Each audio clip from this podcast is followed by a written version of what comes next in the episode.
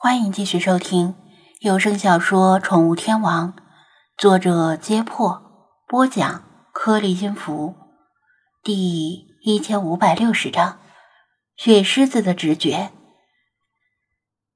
昨天的四只死猫都逃跑后才失血而死，没有死在现场，可能是那只或者那群猛兽改变了作战方式，下了狠手。至于有没有猫负伤跑掉，那就不好说了。于是寻找线索，主要还是感官灵敏的精灵们找。张子安则负责逐一检查这些猫的尸体，看看是否能够从尸体上找到什么东西。哇！吓死本大爷了！精灵们分散之后。理查德站在他的肩膀上，用翅膀抚过自己的胸膛，心有余悸的说道：“你的鸟胆不小嘛，居然敢这么说。”他取笑道：“呀呀，本大爷生死看淡，不服就干。不过你这事儿做的太不地道了，身为鸟类的一员，还要……”还非要等本大爷仗义直言。理查德装模作样的批评道：“啥？我怎么是鸟类的一员？”他一愣：“你刚刚他们不都叫你弱马？你还敢不承认？”我操！谁敢这么讲？我一个个溺死他！嘴里胡乱开玩笑，他手里一直没闲着，戴着手套翻开死猫的四足，果然又从爪尖找到了猛兽的毛发，甚至还有部分血迹。可惜依然看不出是什么猛兽。这片空地的中央的杂草被压平碾碎了一大片，显然曾经发生过激烈的争斗。这些猫没有坐以待毙，它们的动态视力。令他们即使面临体型大得多的猛兽，也有抵抗的能力。仗着数量多，对敌人造成了一定的伤害。我找到那只猛兽的味道了，应该是一条狼。菲马斯远远的说道：“只有一条。”张子安问。菲马斯点头。之前遇到那条捕杀郊狼的灰狼时，他闻到灰狼的味道，并且记了下来。那就追过去看看吧。得到他的首肯，威马斯重新担起领路的任务，循着灰狼留下的气味钻进树林。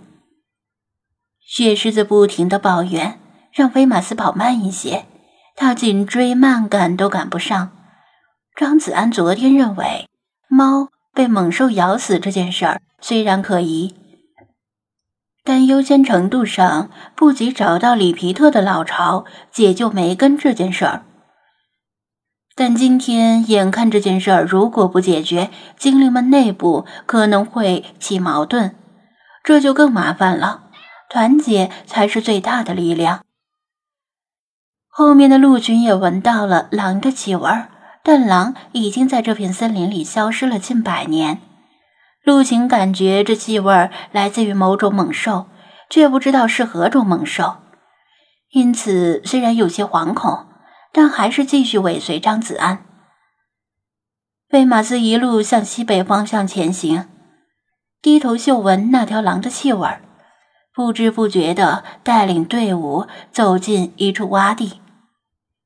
这片洼地位于一座低矮的丘陵背后，背风避阴，闷热潮湿，植被极为茂密，到处都是宛如侏罗纪时期的藤蔓，可供通行的路几乎没有。遇到横生的藤蔓，要么爬过去，要么钻过去。队伍在这里被迫拉长，周围除了藤蔓就是藤蔓。张子安还没察觉什么异常。菲马斯却觉得不对，从刚才开始，这队伍好像一直在绕圈儿，气味在这里形成了一个闭环。喵喵喵，又多了一股。就在这时，踉跄跟在队伍后面的雪狮子突然感觉体表仿佛产生了静电，就像是看到了讨厌的东西而产生的生理性厌恶。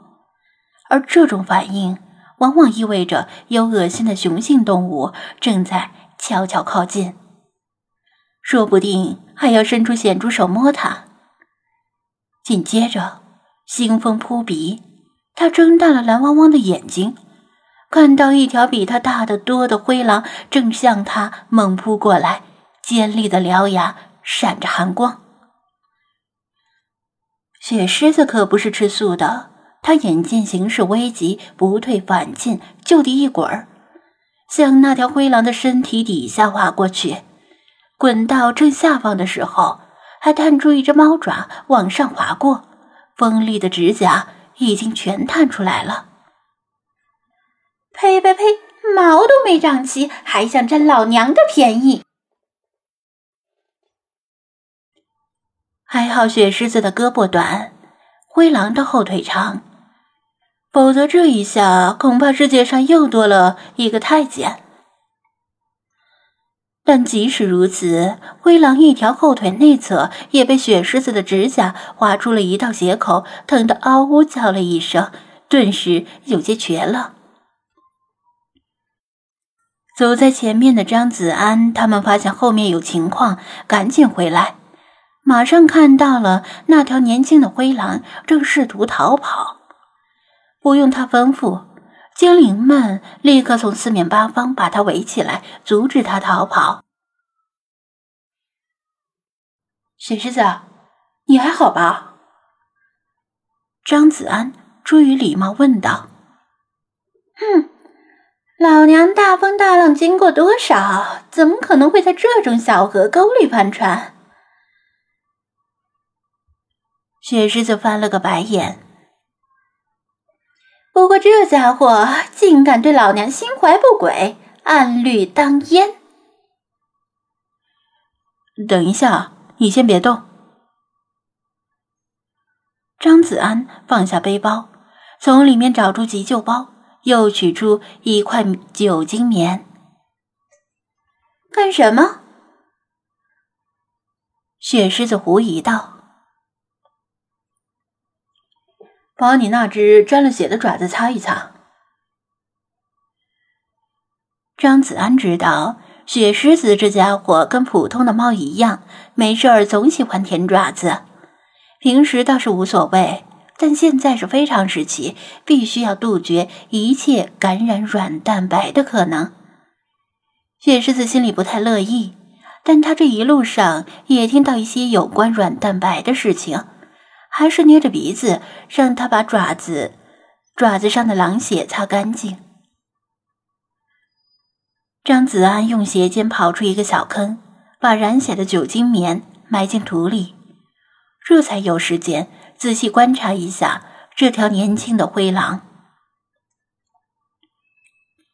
它的后颈和背部有不少处毛发都被撕扯掉了，露出里面的肉，其中好几处被抓伤流血，连他的脸上也有几道爪痕，显然是在刚才与那些猫的搏斗中受的伤。这些都是小伤，不影响行动。唯独被雪狮子挠的那一下有点狠，被精灵们包围之后，他紧张不安的低吼着，目光从猫精灵的额头上逐一掠过，像是没有发现目标，视线又落回雪狮子身上。别怕，我们是朋友，不会伤害你。张子安摊开双手，示意精灵们略微后撤，不要太过逼近他，令他过于紧张。